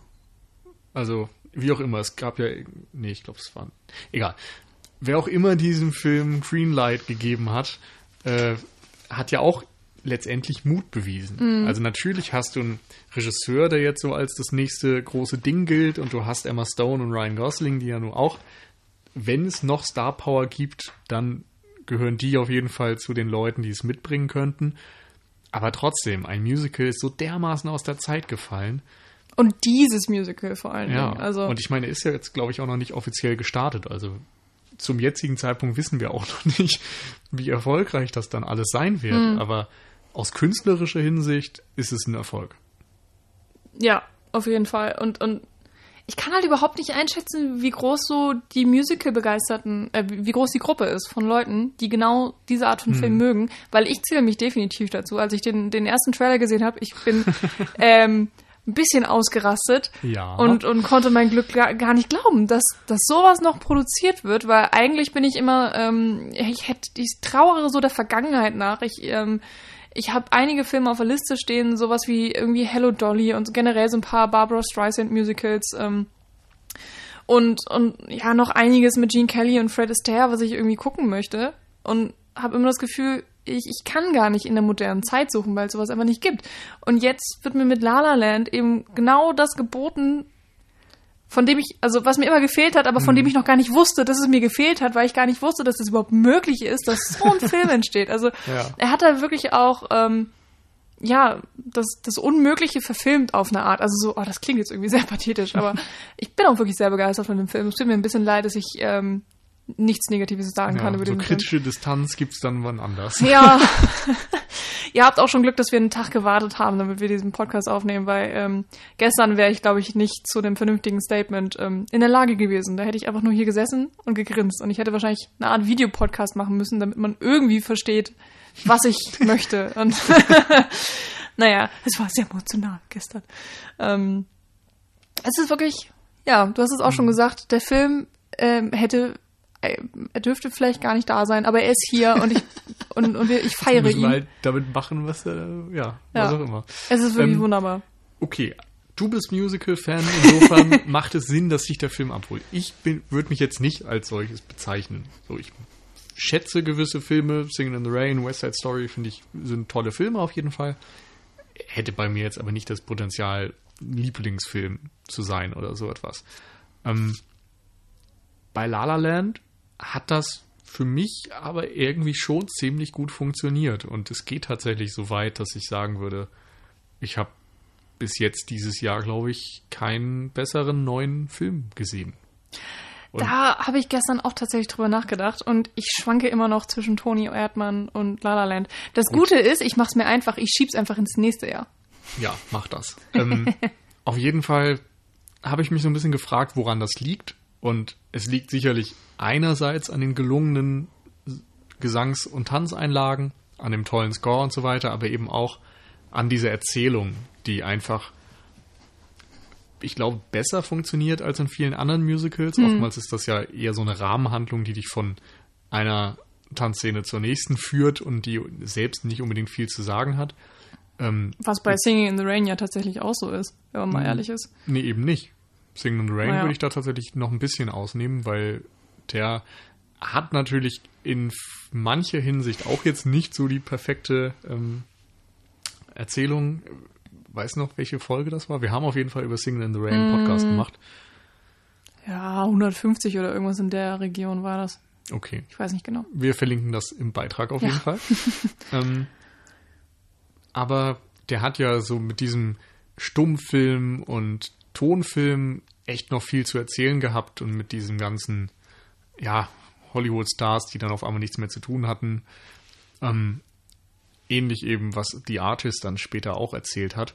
Und La La Land, finde ich, hat tatsächlich auch was von The Artist irgendwie von der Erzählung, weil es irgendwie ja auch um äh, bei The Artist, äh, ja, ich habe die, ich glaube, Berenice Bejo heißt sie, ähm, die Schauspielerin, die auch so eine aufstrebende Hollywood-Starlet-Figur ist und im Verlauf dann tatsächlich Erfolg hat und ihr Kollege mit hier Jean Dujardin, mit dem kommt sie ja dann irgendwie letztendlich fast zusammen, aber dann doch nicht. Und es gibt da eben auch diese Diskrepanz. Und die Frage, ob das am Ende sich für beide zum Guten wendet, ob sie irgendwie ihre Träume erreichen können und so. Und das habe ich in La La Land dann eben teilweise auch gesehen. Ähm, aber was ich eigentlich sagen wollte, äh, war, dass ja der Film einfach rein dramaturgisch, finde ich, vieles richtig macht. Also ähm, diese Startsequenz von der Autobahn, haben wir schon gesagt, endet ja im Grunde in dem Moment oder erzählt erstmal komplett Emma Stones Status quo. Also wer ist sie, wo arbeitet sie, was ist ihr Traum und dann geht sie mit ihren Mädels irgendwie auf eine Party und geht allein danach in eine Kneipe und sieht da zum ersten Mal oder zum zweiten Mal eigentlich Ryan Gosling, nachdem der sie angehupt hat. Und in dem Moment springt die Geschichte wieder zurück zu diesem Anhupen und wir sehen das Ganze nochmal aus Ryan Goslings Perspektive, sehen sein Leben, sein äh. Traum und so weiter. Genau, Sebastian. Ich nenne die jetzt konsequent Emma Stone und Ryan Gosling. ähm, bis es eben zu diesem Treffen kommt. Und von da an sehen wir dann immer beide Geschichten gleichzeitig im Grunde. Die haben ja dann auch kaum noch Szenen eigentlich ohne einander. Wenige. Wenige, aber ja, wie auch Ja. immer. Und äh, da haben wir noch dann so eine Jahreszeiten-Erzählung. Es beginnt im Winter, dann gibt es den Frühling, den Sommer, den Herbst und wieder den Winter. Und thematisch passend zu den Jahreszeiten dann eben auch äh, verschiedene Stimmungen und Handlungsentwicklungen. Also im Frühling keimt so diese Liebe auf, im Sommer ist dann alles perfekt und im Herbst kommen dann vielleicht wieder Zweifel dazu und so weiter. Das fand ich einfach war ziemlich gut, Mhm. Das- ziemlich schön umgesetzt. Ja, auf jeden Fall. Also perfekt geschrieben und, und mit ähm, dieser Wintereinblendung war auch einfach schon der erste riesige Gag da, weil wir die Szene haben eben auf der Autobahn und alle tragen irgendwie Kleid und Rock und was weiß ich und es ist ja auch so knallbunt stimmt.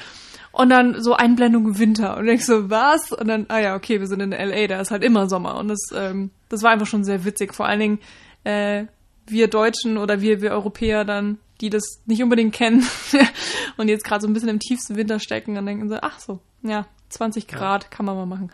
Ähm, schon ganz geil. Und ja, es ist, es ist vor allen Dingen auch so gut geschrieben, also das ganze Drehbuch an sich, ähm, weil, weil es immer so einen roten Faden gibt, der sehr stringent durchgezogen wird und weil es ähm, ähm, auf eine Art äh, ist es vorhersehbar. Es ist ähm, aber nur bis zu dem Grad, wo es auch noch Spaß macht. Weil wenn irgendwie ein Film, wenn du schon komplett alles dir selber erzählen kannst, dann schaltest du irgendwann ab und dann hat der Film dich verloren und dann denkst du auch so, ja, warum gucke ich den jetzt, wenn ich sowieso irgendwie schon weiß, was passiert. Und ähm, hier ist es aber so, dass man äh, so eine Art ähm, ähm, also Vorschau hat, dass man sich halt wohlfühlt mit dem Film, aber gleichzeitig macht er immer mal viele kleinere und größere Sachen neu und, und ändert die ab, genauso wie sie eben zur Geschichte passen, ähm, dass man immer bei der Stange gehalten wird und, und gerne auch mal überrascht wird und trotzdem ist es so gut geschrieben, dass auch die größeren Änderungen einfach Sinn ergeben und zu den Charakteren passen und eben auch ähm, ähm, so eine Art logische Konsequenz irgendwie sind, mit der man leben muss. Denn ich meine, wir sind in einem quietschbunten Musical, aber es ist halt nicht immer alles perfekt. Nils, du hast ja schon gesagt, dass ähm, so im Herbst wird dann vielleicht alles nicht mehr ganz so toll und da werden eben auch einige Probleme aufgeworfen, die dann auch ähm, große Konsequenzen für die Beziehung haben und sich ja äh, auswirken, wie man es eben nicht gerne hätte. Aber als Zuschauer sitzt man da und, und findet das natürlich traurig, aber man kann es akzeptieren. Ja, es ist ja jetzt auch nichts zutiefst dramatisch Trauriges nee. oder so. Es ist nur eben dieses Leitthema, was auch mitschwingt. Ähm, da wären wir dann auch tatsächlich bei den Figuren. Ähm, Sebastian, jetzt habe ich ihn tatsächlich mal so genannt, ähm, mit seinem Traum, diesen Jazzclub zu haben. Er hat ja dann zwischendurch eben diese verschiedenen Jobs und er kommt irgendwie nicht wirklich voran. Er nimmt dann den Job in dieser komischen Jazz meets Elektropop Band mhm. von seinem alten Kollegen an, der mhm. eben von John Legend gespielt wird. Aber er kann sich mit dieser Rolle ja auch nicht ganz anfreunden. Und äh, der, währenddessen ist es bei Emma Stones Mia so, dass sie ja immer mehr Castings macht und Ryan Goslings Figur sie darin bestärkt, sich selbst ihre Rollen zu schreiben, wenn es eben nicht funktioniert. Und er hatte ja auch eine ganz andere Attitüde. Also sie ist am Anfang irgendwie jemand, der so ein bisschen, hm, na, angepasst ist das falsche Wort, aber. Sie schwingt im System mit. Ja, also genau. kann man schon sagen, so, ja. Sie ist schon, ja. Sie spielt nach den Regeln. Sie, irgendwie ja. schon. sie spielt nach den Regeln, macht das, was irgendwie die ganzen anderen Mädels in Hollywood auch irgendwie versuchen, so kleiner Nebenjob und irgendwie zu Castings gehen und versuchen, dass da was funktioniert, aber eigentlich hat sie die ganze Zeit das Gefühl, dass ihr keine Chance gegeben wird und sie zweifelt natürlich dann auch so ein Stück weit an sich selbst, ob dieser Traum dann überhaupt zu verwirklichen ist oder ob es dann ob zu spät ist. ist. So nach jahrelangem Arbeiten und Castings, die irgendwie zu nichts führen, ist ja auch die Frage, so ob das eine Zukunft hat. Und Ryan Gosling bestärkt sie darin und sie hat ja dann auch erste Erfolge. Ähm, und kann sich das irgendwie auch ein Stück weit leisten, glaube ich, weil er eben auf seinen Traum in dem Moment auch ein bisschen verzichtet, weil er halt sagt, okay, ich mache jetzt diesen äh, Jazz-Job und irgendwann fragt sie ihn dann eben, ob das nun wirklich das Richtige ist, ob er jetzt jahrelang touren will, wo sie sich ja dann auch streiten. So. Hm. Und ich, ich konnte das sehr gut nachvollziehen, weil diese Frage, wo man seinen Traum begräbt, an welchem Zeitpunkt, ist halt eine, die ist irgendwie sehr universell und die stelle ich mir teilweise auch. also ja. ist ja schon so, dass wir da jetzt nicht so weit weg sind vielleicht von dieser Fragestellung. Also wir haben auch dieses Alter, wo man irgendwie gerade seine Karriere vielleicht in Anführungszeichen aufbaut und versucht, einen Weg zu finden und es ist momentan verdammt schwierig irgendwie. Also da den richtigen Weg zu finden. Man kennt auch dieses Gefühl, dass man irgendwie keine Chance bekommt und ja, immer wieder was probiert, aber es fruchtet nicht. Und dass man dann auch zweifelt und sich überlegt, so, was soll das jetzt? Soll ich da weitermachen? Fange ich nochmal von vorne an? Und sich dieses Scheitern vielleicht auch einzugestehen, ist auch nichts Leichtes. Mhm. Und da sind viele, viele Dinge in diesem Film drin, die genau das auch spiegeln. Ja, generell ähm, auch so die Frage, oder dieses Ding, nur weil du Talent hast in irgendeinem Bereich, heißt das ja noch lange nicht, dass du damit auch Geld verdienen kannst oder ja. dass du, dass andere dein Talent genauso wertschätzen ähm, und dass es dir tatsächlich deinen Lebensinhalt ähm, ermöglicht. Ähm, Quatsch, der Lebensinhalt, äh, das, das Talent wäre der Lebensinhalt, aber dass man ähm, ja Geld dadurch einfach kriegt und sich ernähren kann und ähm, dann natürlich auch einfach diese, dieser amerikanische Traum, der mitschwingt, also der in Mias Rolle so ein bisschen verhaftet ist einfach diese Sache, dass sie, dass sie eben zu Millionen Castings geht und da nicht aufhört, in der Hoffnung einfach, dass das Millionen und einste Casting dann ihr Durchbruch ist, im Sinne von, man muss einfach nur hart arbeiten und je härter sie arbeitet, desto näher kommt sie ihrem Traum. Ähm, Im Endeffekt zeigt der Film einmal eigentlich, also die, die Lösung sozusagen oder die Auflösung ihrer Geschichte ist dann, dass sie einfach aus der Masche, Masse rausstechen muss mit, mhm. mit ihrer Persönlichkeit. Das, was tatsächlich ähm, Sebastian ihr auch sagt, dass sie, ähm, dass sie der Welt zeigen muss, was für eine tolle Person sie ist. Und mhm. anstatt sich halt immer in irgendwelche anderen Rollen zu zwängen. Das ist irgendwie und ganz gleichzeitig geil. Gleichzeitig macht er das ja im Grunde auch. Also er ja. hat eben auch diese Nische, die vielleicht eigentlich nur einen ganz kleinen Kreis von Menschen anziehen dürfte, nämlich Jazzclub mit Free Jazz Musik. Aber auf der anderen Seite steht er mit so viel Leidenschaft dahinter und so, dass es dann doch erfolgsversprechend sein könnte. Ist eigentlich auch witzig, dass er da in einer vollkommen falschen Stadt ist. Wo ich mich gefragt habe, warum ist er eigentlich in L.A.? Er müsste ja dann eigentlich nach New Orleans. Ja, vielleicht ist da die Konkurrenz dann zu groß, hm. weil das da jeder hat. Und ich meine, ein Irish Pub dürfte ja dann auch nur in Irland sein. ja, okay, das stimmt. Ähm, was soll ich noch sagen? Also es gibt einfach so viele Themen, die da angesprochen werden und mhm. vor allen Dingen ich, eben diese, diese Frage, ähm, kann man aus seinem Idealismus und aus, aus dem, was einem glücklich macht, auch einen Job machen? Mhm. Ähm, Jetzt kommen wir auch tatsächlich so in die, die Spoiler-Region rein, glaube ich, weil es Richtung absolutes Ende geht. Ähm, ich bin mir bei der Auflösung dann auch nicht sicher, ob ich damit hundertprozentig glücklich bin. Irgendwie gestern Abend war ich in dem Film so drin, dass ich irgendwie alles akzeptiert habe und alles gut fand, aber äh, es geht dann am Ende doch ganz schön einfach, finde ich. Also, dass sie kämpfen und kämpfen und sich Gedanken machen und zweifeln und so weiter. Und dann sagt der Film quasi doch am Ende aus, naja, solange du irgendwie hinter dem stehst, was du tust und deine eigene Nische baust, wirst du schon Erfolg haben. Ja, da ist der Film vielleicht einfach genauso idealistisch wie seine Figuren. Vielleicht also, ist er, ja, ich meine, er ist ja auch ein romantisches, mm. romantisiertes Abbild dieser gesamten Welt. Insofern kann man ihm das da vielleicht auch nicht so übel nehmen.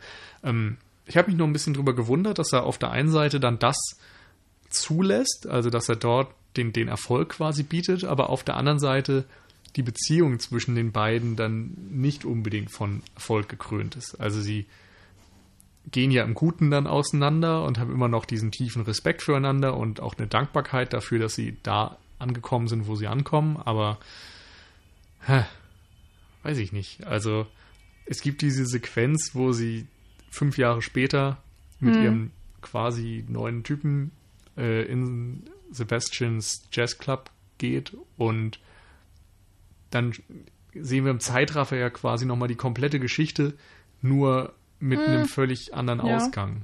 Also mit dem, dass sie komplett immer noch zusammen sind. Oder na, was ist die komplette Geschichte von Anfang an? Im Grunde siehst du eher die fünf Jahre, als wenn sie die mit Sebastian verbracht hätte. Und in dem Moment dachte ich, ach, wie schön eigentlich, dass der Film jetzt quasi die, dieses Happy End tatsächlich gibt, was es in der Welt eigentlich nicht geben könnte. Mhm. Also in dem Moment habe ich so aufgefasst, dass er mh, den beiden Figuren jetzt ein Happy End gönnen will, miteinander und einfach sagt so, ja, eigentlich sind sie zwar nicht zusammen, aber scheiß drauf, wir machen das jetzt einfach so. Und ich war dann ein bisschen traurig, dass am Ende das wieder zurückgekippt ist. Uh, Verstehst du? Ja, ich finde es tatsächlich einfach generell interessant, wie du es aufgefasst hast. Ähm, nur für unsere Hörer da draußen, wir haben natürlich äh, überhaupt gar kein Wort über diesen Film äh, ähm, erzählt, äh, als wir aus der, aus der PV rausgegangen sind. Und äh, von daher überrascht mich das jetzt tatsächlich auch gerade so ein bisschen, deine Ansicht. Ähm, ich habe es also ähnlich, aber irgendwie auch anders aufgenommen. Und zwar habe ich es so verstanden, dass die, dieses Ende, also diese, diese dieser Zeitraffer, wie auch immer, dieser Rückblick, ähm, dass das tatsächlich die Geschichte des Liedes ist, das Ryan Gosling dann spielt. Also dass das, ähm, ähm, dass er halt in dem Moment, wo er da am Klavier sitzt, halt mit der Musik, die er spielt, erzählt er eben ähm, oder werden seine Gefühle dann äh, visualisiert in, in diesem Rückblick eben und dass man sieht, ähm, dass er es eigentlich bereut, äh, ja, wie es gelaufen ist vielleicht zwischen den beiden oder einfach, dass er sich auch ein anderes Ende gewünscht hätte. Oder dass er sich auch einfach die perfekte Geschichte gewünscht hätte. Und das ist nämlich das, was man dann am Ende sieht. Also dieses perfekte, sie kommen zusammen, äh, der erste Moment, wo sie sich sehen, sie küssen sich sofort leidenschaftlich, mhm. sie verbringen, äh, oder jeder Moment, der im Film ähm, ein bisschen ambivalentes Auskommen hatte, ist dann in diesem Rückblick einfach perfekt und wunderbar und alles funktioniert und es ist wie so eine Dominokette, die aneinander reiht und einfach Sinn ergibt ähm, und perfekt ineinander greift auf eine Art und letztendlich dazu führt, dass sich ihr Privatleben oder eben ihre, ihre romantische Beziehung und ihre beruflichen Träume gleichzeitig verwirklichen können. Und ähm, dass er sich das irgendwie gewünscht hätte. Und das in dem Moment, wo eben er sein Lied endet, endet eben auch diese, diese Vorstellung. Und wir sind wieder angekommen in der Realität und dann sieht man eben Mia da sitzen mit ihrem neuen Ehemann und sie ist ganz ergriffen. Und ich hatte halt das Gefühl, so wie es gezeigt wurde, dass sie das ganz genau verstanden hat. Oder dass das vielleicht auch, vielleicht waren es auch ihre Gedanken, die sie auf dieses Lied, was er spielt, projiziert hat, weil es nämlich genau dieses La La Land Lied ist, was er anfangs gespielt hatte, ähm, hm. als sie sich mehr oder weniger zum ersten Mal richtig getroffen haben. Ja. Das war so meine äh, Interpretation des Ganzen ja, irgendwie. War es dann auch für mich, also klar, das ist, geht ja darum, dass sie irgendwie diesen gemeinsamen Moment haben, vielleicht beide auch rek rekapitulieren, wie es hätte sein können, wie es hätte perfekt sein können. Aber ja, ich hatte irgendwie in dem Moment einfach die Hoffnung, dass es dann, weil es eben ein Film ist und weil er sich ja auch dieser Künstlichkeit vollkommen bewusst ist. Ich meine, mit den ganzen Tanzszenen stellt er mhm. das besonders aus und dadurch, dass du diese Film im Film Elemente hast, hast ja auch verschiedene ähm, Trennungen, die dich vielleicht eher rausreißen, die dir immer wieder diese Diskrepanz zwischen Realität und Film ähm, deutlich machen.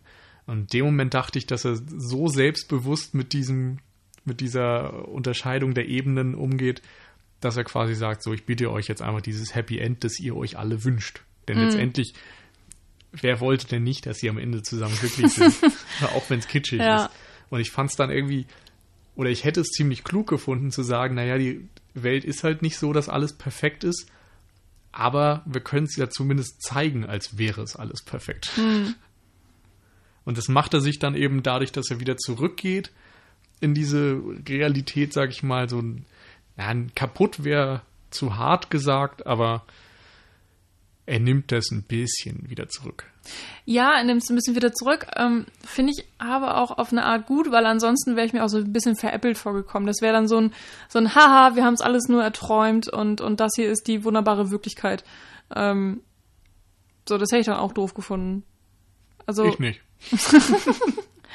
ich finde es schon gut, so wie er es gemacht hat und, und ich finde, da beweist Damien Chazelle auch so ein bisschen Mut, einfach mal ein paar Sachen anders zu machen, eben das dass Mia und Sebastian nicht das ewig glückliche Paar sind, wie es halt in jedem ja, anderen irgendwie romantischen Musical auch gemacht, ist. Wenn er zeigt, sie kommen nicht zusammen, also in der Realität sind sie nicht mehr zusammen, mhm. aber in dem Film La La Land zeigen wir es trotzdem. Verstehst du? Okay, ja. Das genauso ist, nur dass am Ende eben, ja, mhm. sie einfach nochmal zusammen singen, anstatt dass sie mit ihrem Ehemann aus der Bar geht und Sebastian drin bleibt. Mhm. Aber ja, mein Gott, das sind jetzt auch so künstlerische Entscheidungen. Das ist ja nicht so, was man objektiv irgendwie groß kritisieren kann. Ähm, ich weiß nicht, ob du jetzt noch Punkte hast. Ich hätte eventuell noch was zu den Anspielungen zu sagen. Äh, ich fand noch ganz schön, dass in dieser letzten Tanzsequenz, die eben auch sehr opulent ist, irgendwie einerseits verschiedene American in Paris Anspielungen drin sind, aber ich habe das auch so aufgepasst, dass nochmal Singing in the Rain angespielt wird. Da war dieser äh, Regisseur, der mit seinem Megafon quasi da saß und Ach, der im Singing in the Rain immer Roll it sagt und ah. so. Und so ein ähnlicher Typ saß da rum. Ich bin nicht sicher, ob das eine hm. bewusste Anspielung war, aber ich habe dran gedacht. Ja, nee, ich glaube, es war keine Singing in the Rain Anspielung, weil es ging weniger um den Regisseur, sondern um die Frau, die da vor der Kamera stand. Hm. Ähm, aber das ging so schnell. Ja. Das weiß ich leider nicht mehr. Aber nee, was, was definitiv eine Anspielung auf Sing in the Rain war, ähm, es gab am Ende dann nochmal so eine, so eine große Massenszene. Ähm, also Ryan Gosling und, äh, also Mia und Sebastian laufen dann so von rechts nach links, was übrigens auch ganz interessant war, was, äh, weil sie sozusagen rückwärts laufen. Ähm, oder zeitlich zurück. Äh, und da laufen sie dann in einen sehr großen Raum, also ist dann alles in, im Studio, man sieht es halt einfach, dass es ja irgendwelche Filmstudios sind. Und da sind dann schon super viele Leute ganz bunt gekleidet und sie laufen dann da einfach rein und dann tanzen sie so zusammen. Und sowas ähnliches gibt es dann halt auch ähm, nahe dem Ende zu Singing in the Rain und ähm, ja, einfach diese, diese mhm. krass bunten Kostüme. Aber Singing in the Rain, ich, es, da sind halt so viele Anleihen drin, weil Singing in the Rain, die davor entstanden sind. Also Singing in the Rain ist halt so das Paradebeispiel, weil es extrem viele Sachen kombiniert mhm. von genau diesen Sachen, die in, in den Musicals derzeit ähm, ja typisch waren. Ja. Und ähm, ich meine, ich habe schon gesagt, ich habe echt nicht so viel aus der Zeit gesehen. Nee. Ähm, und aber lustigerweise ja. habe ich von fast allen Musicals, die ich gesehen habe, immer wieder äh, Elemente entdeckt. Also West Side Story zum Beispiel war was, wo ich in der ersten Sequenz, in der ersten Szene dran gedacht habe, wo sie eben auf der Straße tanzen, weil das in West Side Story mhm. einfach so, ich glaube auch zum ersten Mal wirklich etabliert wurde. Ähm, ansonsten American in Paris eben, die Endsequenz und auch in der Story des Films tatsächlich geht es ja auch immer mal darum, dass Mia nach Paris geht und mhm. dann quasi tatsächlich ein Amerikaner oder Amerikanerin in Paris wäre und ihre Tante auch. Ja. Und dann erzählt sie auch noch eine Geschichte aus Paris von der Tante, wie die irgendwie in mhm. die Seine gesprungen ist, wo ich dann wieder bei Jules et Jim war. Mhm, stimmt. Wo ja genau das passiert. Und wo du tatsächlich auch wieder eine Romanze hast, die eher tragisch endet, oder was ist eher tragisch endet, die tragisch endet und mhm. nicht so das typische Hollywood Happy End aufweist. Was mir noch aufgefallen ist, dass tatsächlich die anderen Charaktere im Film eigentlich keine Rolle spielen. Also die könnte man, also in den Szenen, wo sie auftauchen, sind sie durchaus wichtig und sie haben einen, einen Sinn, aber ja, 90 Prozent des Films sind halt einfach Mia ja. und Sebastian und, und werden natürlich äh, immer mal wieder wunderbar unterstützt, aber mehr ist es dann eigentlich ja, auch nicht. Hat das bei J.K. Simmons ja, gesagt. super lustig, weil ähm, ich noch am hat Nils gemeint so, ah, J.K. Simmons spielt mit, Mensch, das wusste ich gar nicht. Und ich gesagt, ja, der ist im Trailer zu sehen, der feuert Ryan Gosling. So, und mir war halt nicht bewusst, dass ich tatsächlich damit auch die komplette Rolle von J.K. Simmons zusammengefasst hat, weil eigentlich, er macht halt so zwei, drei böse Sprüche und die sind super. Also wirklich, die, die Szene mit ihm ist total gut. Aber dann ist er auch von der Bildfläche verschwunden bis zum Finale, wo er dann einmal nochmal kurz grinsen darf. Und dann war's das. Und genauso oder sehr ähnlich ist es mit John Legend, ähm, alias Keith, eben der, der eine Bandkopf, ähm, der super wenig Auftritte hat. Und der Fokus ist einfach knallhart auf Mia und Sebastian gelegt und ist, also für mich funktioniert es irgendwie total gut. Weil ja. dadurch die Geschichte auch nicht so überladen ist. Also das ist jetzt keine Geschichte über das generelle Hollywood-System oder über die die, die Jazzmusik oder so, ähm, da muss man sich dann Whiplash für angucken. Sondern es geht halt wirklich um die beiden und deren Träume oder, oder auch Albträume und äh, wie sie da irgendwie zusammen durchstehen. Und das sagt eben auch das Ende aus, weil wir nämlich auch nichts von dem neuen Ehemann von Mia mitkriegen und auch einfach nichts von ihrem neuen Leben, sondern das, was wir mitkriegen, ist, ja, wenn sie dann eben auf Sebastian trifft, wie sie dann wieder abdriftet in die Vergangenheit und äh, die Beziehung noch mal kurz irgendwie aufleben lässt, vielleicht für eine Zeit. Ist ja egal, wie man das interpretieren möchte, aber ähm, man mag es vielleicht kritisieren, dass es so wenige neben. Für mich hat es tatsächlich super funktioniert, weil es ist funktional und ähm, es kam eben nur auf die beiden drauf an. Ja, es funktioniert, weil es ist funktional. das Wort zum Sonntag. Ja.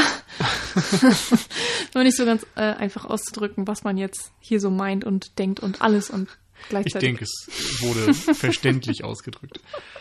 Ja, also Wir müssen aber eigentlich nochmal über die Kamera reden. So ein bisschen. Weil, ähm, äh, also nicht nur Kamera, sondern tatsächlich auch über die Lichtgestaltung.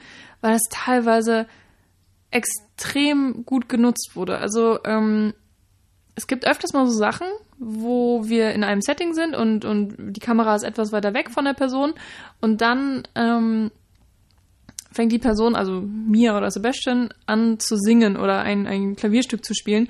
Und dann ändert sich auf einmal extrem die Licht, Licht, Lichtstimmung. Also nicht auf einmal, sondern eigentlich mhm. so ganz langsam und bedächtig, weil alles andere, also zum Beispiel jetzt in der Audition-Szene, wird alles dunkel, es wird runtergedimmt und dann gibt es einen so einen Strahler, der dann äh, immer heller und heller wird und eben die Hauptperson dann beleuchtet und alles drumherum verschwindet und du konzentrierst dich dann wirklich noch nur noch auf Mia und die Kamera fängt an, dann um sie herum zu drehen und ähm, das ist dann auf einmal so die ganze Welt und es gibt nichts anderes und zum Ende, äh, wenn, oder wenn das Lied dem Ende näher kommt, ist es dann wieder genau andersrum und man ist wieder in der Wirklichkeit verhaftet. Und solche Momente gab es in Variationen öfters mal im Film und die haben mich wirklich umgehauen. Also das war Mhm. auch nochmal so eine ganz bestimmte Künstlichkeit, weil äh, ja, das einfach dann nochmal herausgehoben wurde. Also dieser Moment an sich und das Lied dadurch eben auch.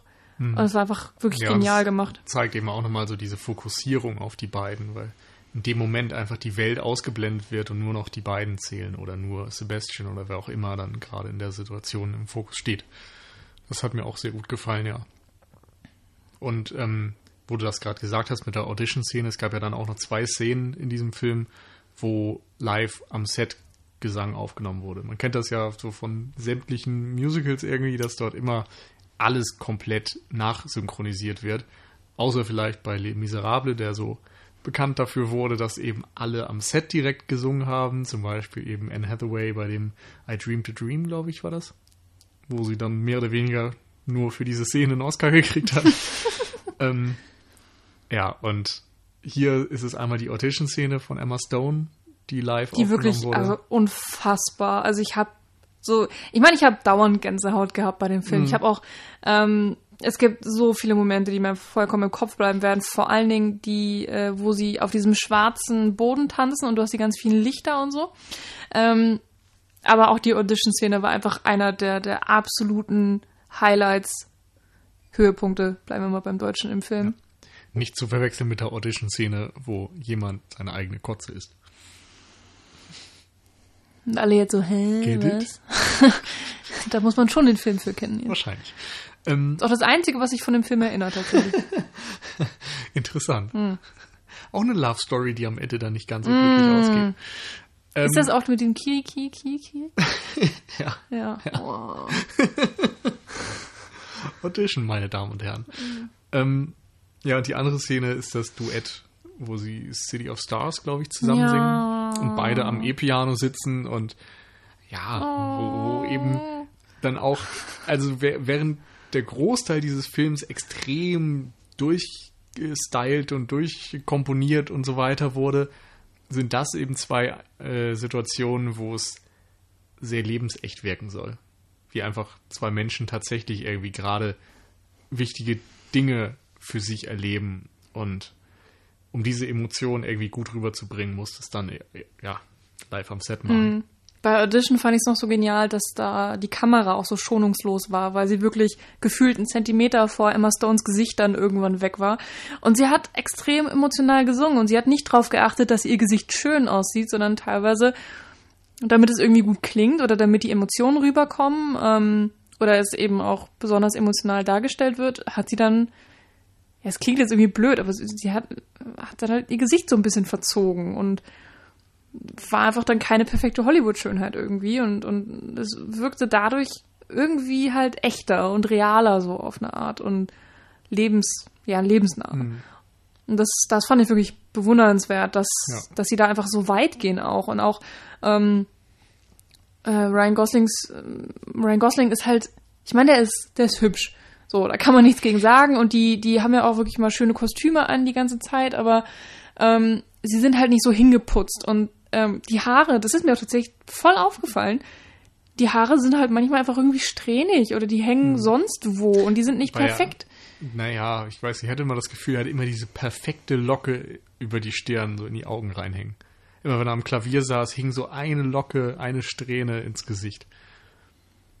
Wie man das halt so Hm. als cooler Typ hat. Ja, weiß nicht. Also, ich meine, natürlich, die haben da Hairstylisten und es ist alles gewollt, so wie es ist, aber irgendwie hat es mir halt gefallen, dass Ja. es so perfekt imperfekt auch, war. da müssen wir jetzt auch kein neues Fass mehr aufmachen. Nee. Noch Punkte oder wollen wir die Runde beenden? Ich weiß, es fällt dir schwer, aber wir wollen ja jetzt auch nicht nur jede einzelne Szene durchsprechen und sagen, wie toll wir die fanden. Ich Was, denke, ähm, was mich, glaube ich, am meisten einfach überwältigt hat, ist, dass es klingt, der, der Film ist halt nicht überwältigend, sondern er ist einfach in sich schön und toll und er hat, er hat Höhepunkte natürlich, aber insgesamt, äh, er nimmt dich halt nicht auf so eine krasse Achterbahn, sondern er hat so ein relativ hohes Maß von Fröhlichkeit und Zufriedenheit, was er die ganze Zeit auf den, den Zuschauer bringt. Und er hält es einfach. Und ähm, dadurch, also ich meine, der Film geht fast zwei Stunden, glaube ich. Ich hatte konsequent so ein, so ein Glücksgefühl. Die ganze Zeit. Und wirklich ähm, war einfach ergriffen und erfreut.